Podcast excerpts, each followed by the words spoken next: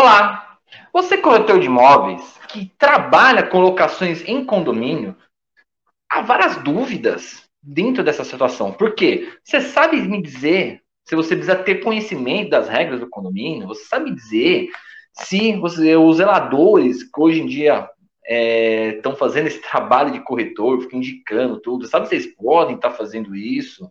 Está pedindo para alguém abrir o apartamento para o cliente olhar? São várias situações muito importantes que serão esclarecidas hoje no programa Locação em Foco. Sejam bem-vindos aqui à TV Cresce. Eu sou o apresentador, Dr. Paulo Teófilo. Se você ainda não me segue nas redes sociais, para o que está fazendo e vai lá me segue. Me segue lá no meu Instagram, arroba prof. Paulo Teófilo. E também se inscreve no meu canal do YouTube, Teófilo Belcati. Lá eu estou sempre postando conteúdo jurídico de muitas coisas que a gente trata aqui na TV Cresce e outros aqui que são de interesse público.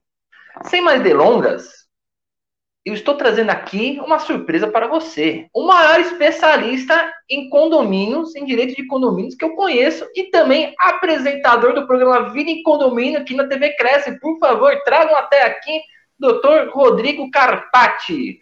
Muito obrigado pela sua disponibilizar um pouquinho da sua agenda, deixar um pouquinho Vida em Condomínio para vir aqui esclarecer várias dúvidas nossas. Doutor Rodrigo, obrigado pela sua presença. Eu que agradeço, doutor Paulo. É um prazer, é uma honra estar na Locação em Foco, um programa também da, da, da TV Cresce. É uma honra muito grande fazer parte dessa é, grande família do Cresce e orientar sempre é, os corretores e todos que estiverem aí interessados no assunto. Legal. Então vamos lá para começar. Doutor Rodrigo, locações em condomínio. Que dicas que você pode deixar para o corretor de imóveis que está nos assistindo?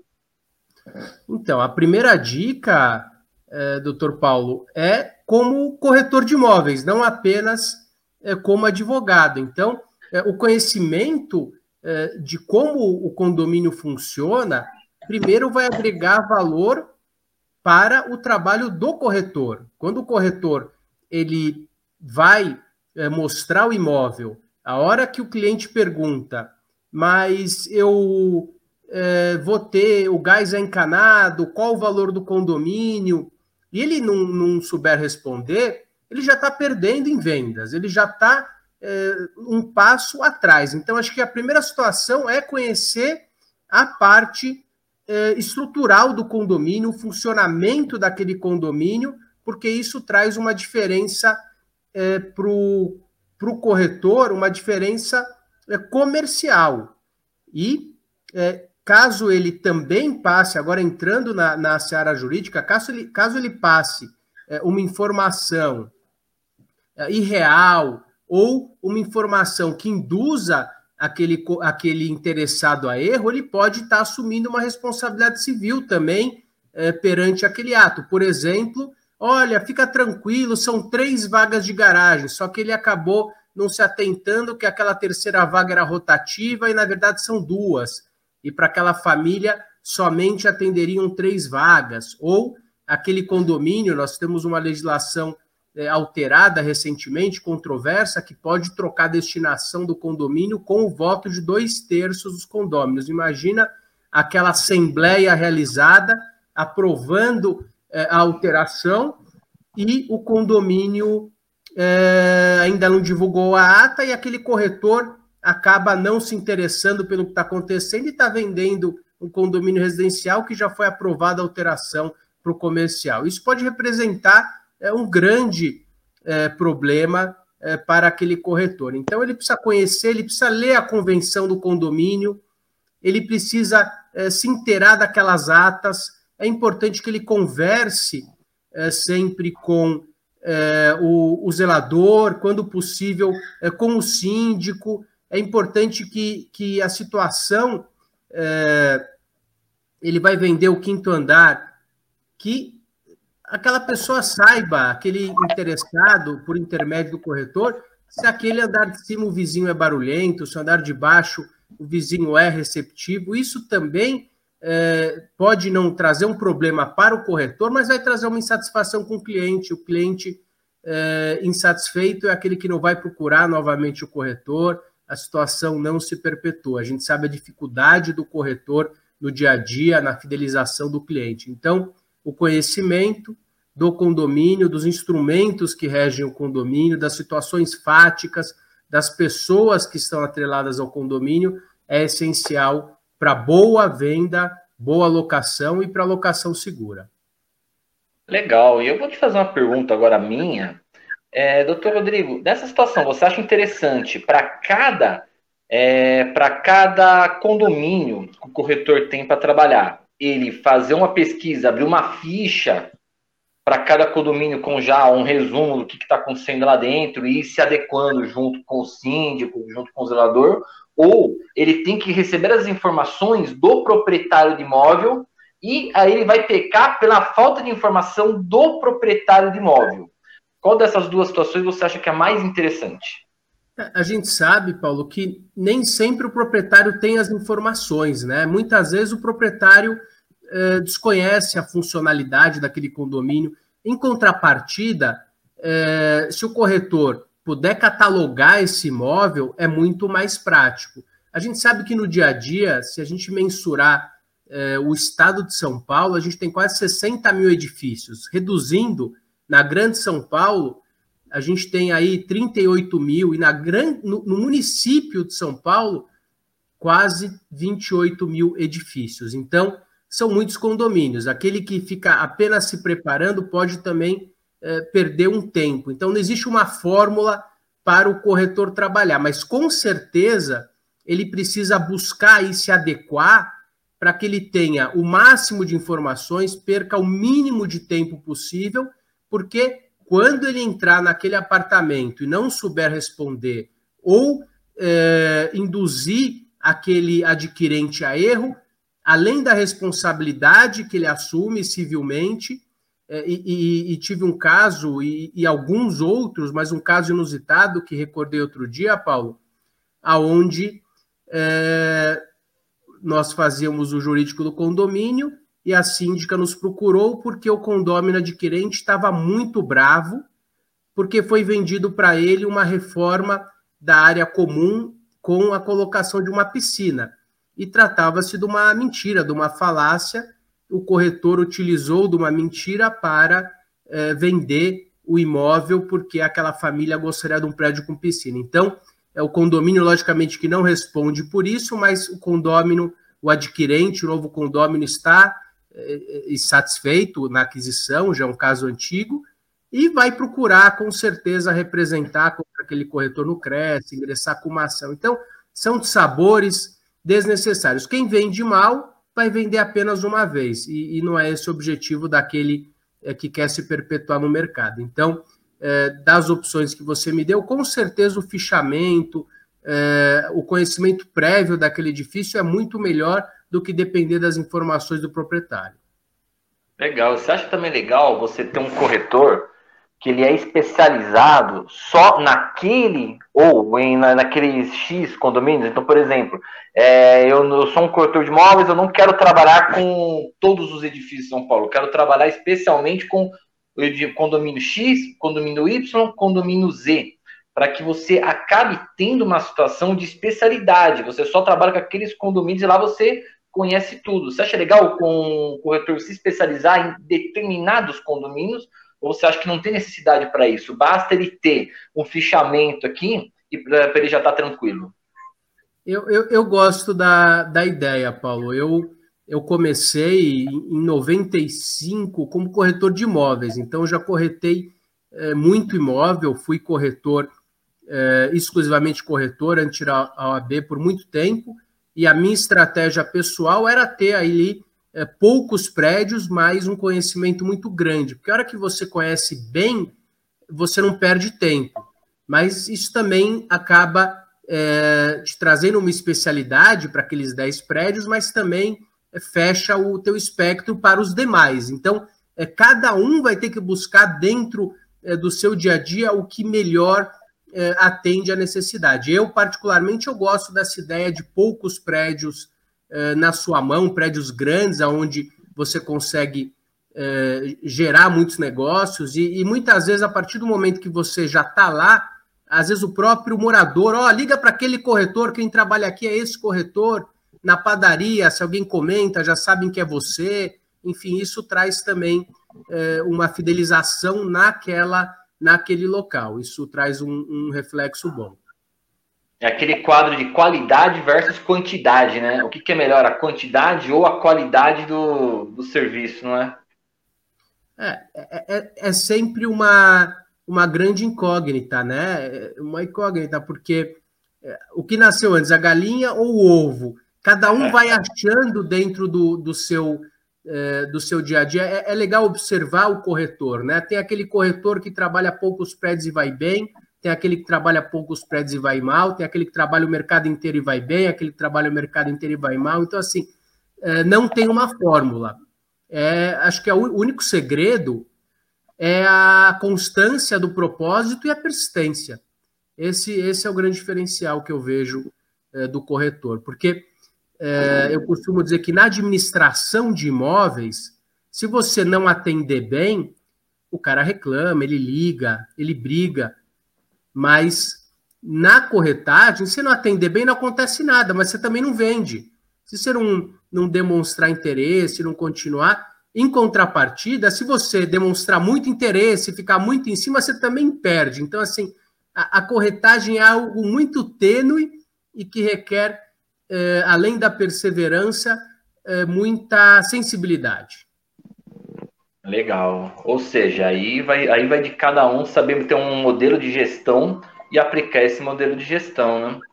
Dentro disso também, Rodrigo, eu tenho aqui uma pergunta que foi mandada pela TV Cresce. Coloca em tela, por favor. É, o corretor deve estar em contato com o síndico para saber de questões sobre os imóveis que administra? Ou a senhora acha que não tem essa necessidade do corretor? Ele tem, vamos supor, um prédio enorme, aquele corretor só tem um imóvel alugado naquele prédio. Só tem um.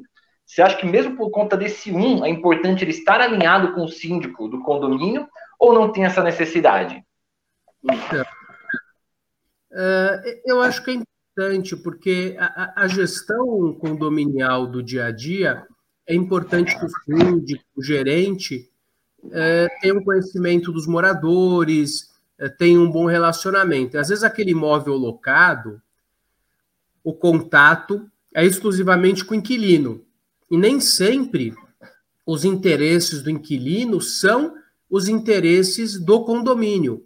É, primeiro, porque a gente tem na lei de locações a responsabilidade pelas despesas ordinárias, vão passar a ser do inquilino, das extraordinárias do proprietário, e muitas vezes o condomínio precisa o contato do proprietário, ou se aquele é, inquilino é, cometeu uma infração, o proprietário precisa estar ciente, e quem faz esse elo é o administrador daquele imóvel. Primeiro, eu acho de extrema importância que os proprietários busquem uma administração para os seus imóveis, é um percentual relativamente baixo pela tranquilidade que dá, e acho sim que esse, é, que esse administrador, que, que pode ser ou não um corretor de imóveis, ele tem que sim estar em contato com o síndico, se deixando à disposição. E muitos contratos de administração, eles já eh, são assinados com uma cláusula mandato, delegando poderes de representatividade não para o inquilino,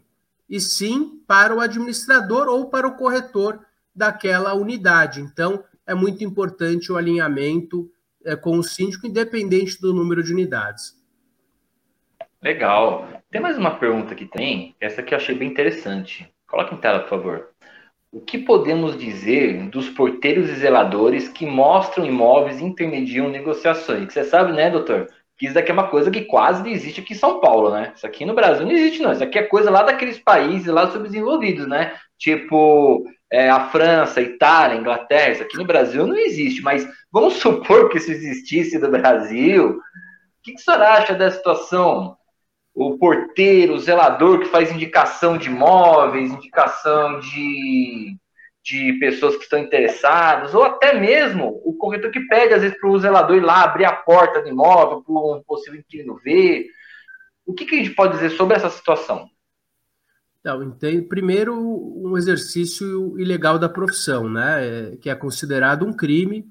É, o Cresce combate aí veementemente esse tipo de situação Fiz parte também da comissão de ética e julgamento do Cresce por muitos anos, e o, o, o corretor ele é punido, além o, o pseudo-corretor, que pode ser um zelador, um porteiro, além é, de ser punido administrativamente, independente de. Independente não, não sendo corretor, não inscritos, a, o Cresce tem é, uma turma julgadora para não inscritos, mas esse não inscrito também é punido administrativamente e essa punição ela vai para a dívida ativa caso ele não pague. Não obstante, ele vá também responder criminalmente pelo exercício ilegal da profissão. Essa é uma situação que, por si só, eh, deveria inibir essa prática de negociação de imóveis por porteiros e zeladores. Uma outra situação que corrobora com isso é que todas as vezes que o porteiro e o zelador estão focados em negociar imóveis, eles deixam a atividade principal deles de lado, que é é, a segurança da edificação, o cuidado com a edificação, e a gente sabe que é, a transação imobiliária ela é algo rentável, então ele vai estar muito mais preocupado em ganhar aquele dinheirinho, e isso faz com que muitas vezes ele coloque um meliante para dentro do condomínio, do que em realizar o trabalho dele. Então, sou totalmente contrário a essa prática, ela continua sendo inibida pelo Cresce, chamados esses profissionais ou não profissionais de pseudo-corretores, além de desguarnecer aquele condomínio, prejudicando o todo. Acho que é, é razoável que aquele corretor, que aquele é, porteiro entregue um cartão que o corretor deixou, mas sem qualquer tipo de é, receita é, quanto a isso. A gente sabe que nem sempre ocorre, mas esse seria o ideal. Ele apenas é, avisa que aquela unidade está à venda com tal pessoa, ou dá o telefone direto do proprietário quando esse autorizar. A gente sabe que na prática esse corretor escolhe quem entregar, tenta negociar, e, e esse corretor, não, esse porteiro é, comete as infrações que, que acabei de dizer. Infelizmente, sem falar que muitas vezes a pessoa não é nem especialista na transação imobiliária, não sabe o que fazer, né? Eu lembro quando adquiri a sala comercial onde eu tenho escritório, eu adquiri direto com o proprietário, só que quem viu me mostrar a sala foi uma outra pessoa. E não era corretor de imóveis. Eu fiquei preocupado. comecei, eu fiz perguntas, a pessoa não sabia me responder, me deu uma matrícula antiga. Eu estava acionando até o Cresce já, até que apareceu o proprietário. Ah, por favor, não coloque mais pessoas estranhas para ver que não tem conhecimento do, de uma venda imobiliária, porque eu tenho conhecimento de uma venda imobiliária, eu estava estranhando totalmente essa situação aqui. Uhum. Final era realmente era uma coisa que era lista, o pessoal estava só quebrando um galho, mas do jeito que a coisa correu, porque você começa a ver, ah, mas eu vou te mandar um contrato aqui. Não, mas espera aí, uma compra e venda não é um contratinho. Você faz o contrato de compra de compra e venda para depois levar no cartório e fazer escritura. Então, existem N coisas que tem que se prestar atenção, que é só um corretor que vai saber, coisa que o porteiro, o síndico, o zelador não vão saber dizer. Então, o importante é realmente, como o doutor falou, é a segurança que você vai ter por trás de uma, de uma transação imobiliária. O pessoal não se liga muito. E, aliás, doutor, até uma brincadeira aqui que eu vou te falar, que eu, vou, que eu queria fazer com o senhor. O senhor fez um comentário aqui que eu lembrei de uma coisa, que o senhor falou assim, a pessoa vai e ganha um dinheirinho, né? Já percebeu que toda vez que a gente escuta alguém falar ganha um dinheirinho, alguma coisa errada que a pessoa está fazendo? Você escutaram é também assim? É verdade, sim. Toda... Também, é. O dinheirinho no diminutivo, ele, ele conota aí um, uma, uma situação é, sorrateira, né? É engraçado.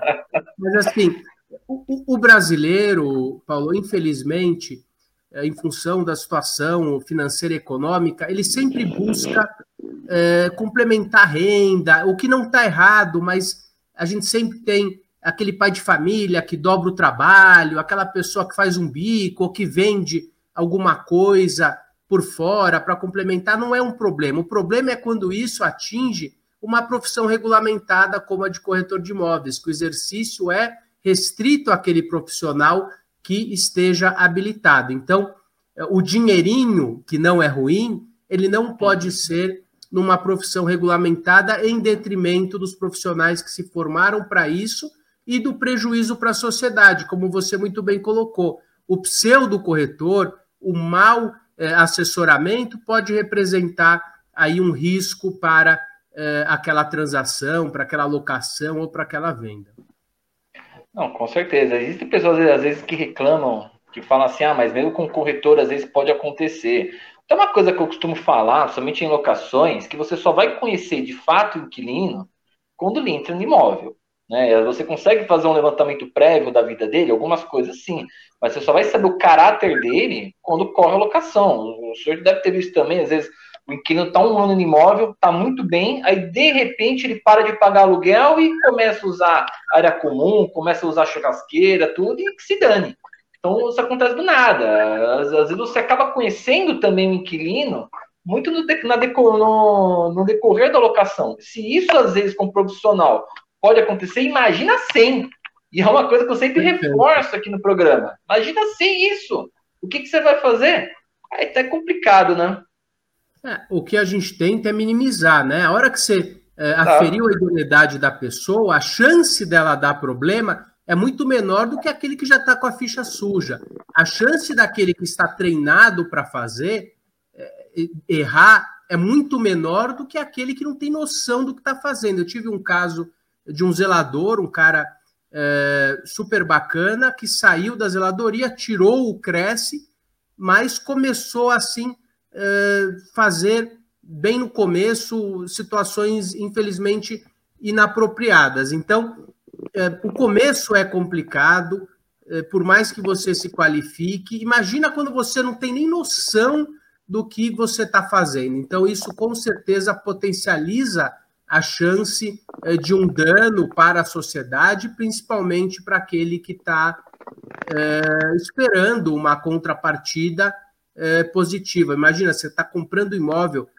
A maioria das pessoas compra um imóvel na vida. Então, comprar um imóvel dá problema é, é algo muito, muito ruim. Com certeza.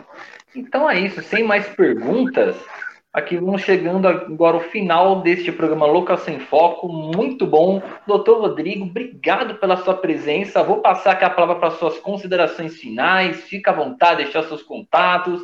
E, gente, quem não assiste ainda o Vida em Condomínio, vai lá. Esse rapaz aqui, assista o Vida em Condomínio com ele. Programa muito bom. É bem esclarecedor. Recomendo e tá aqui na TV Cresce. Não tem nem como falar alguma coisa, que é da, da, da TV Cresce Doutor, passe aqui para o senhor suas considerações finais. Fique à vontade, o espaço é seu. Agradecer o espaço, Paulo. É, esse programa é, é muito interessante e muito importante para o esclarecimento é, de todos os corretores e todos aqueles que, que sempre buscam informação. Você passa de uma forma rápida, didática, a gente está aqui conversando um tempão, parece que passaram apenas é, dois minutos. Agradeço o convite, fico à disposição. Foi um prazer muito grande e espero voltar. Em breve a gente fala novamente. Ah, com certeza, vou te chamar mais vezes, viu? Já prepara a agenda aí que você vai vir gravar mais vezes comigo aqui. E você vai vir comigo no, no Vida em Condomínio também, hein? É só me chamar, eu já tô daquele jeito. Eu abro a geladeira de madrugada, vejo a luz, começo a dar entrevista. eu já tô tranquilo, é só me chamar. Então, gente, se você ainda não é inscrito na TV Cresce, se inscreve, deixa seu like no vídeo. Se tem dúvidas, deixe nos comentários também. E se você não se inscreveu nas minhas redes sociais, tá esperando o quê? Se inscreve lá no Instagram, arroba e também no meu canal do YouTube, que eu tenho bastante conteúdo jurídico. Eu estou sempre mandando para vocês. Então é isso, chegamos ao final. Obrigado a todos e foco nas vocações.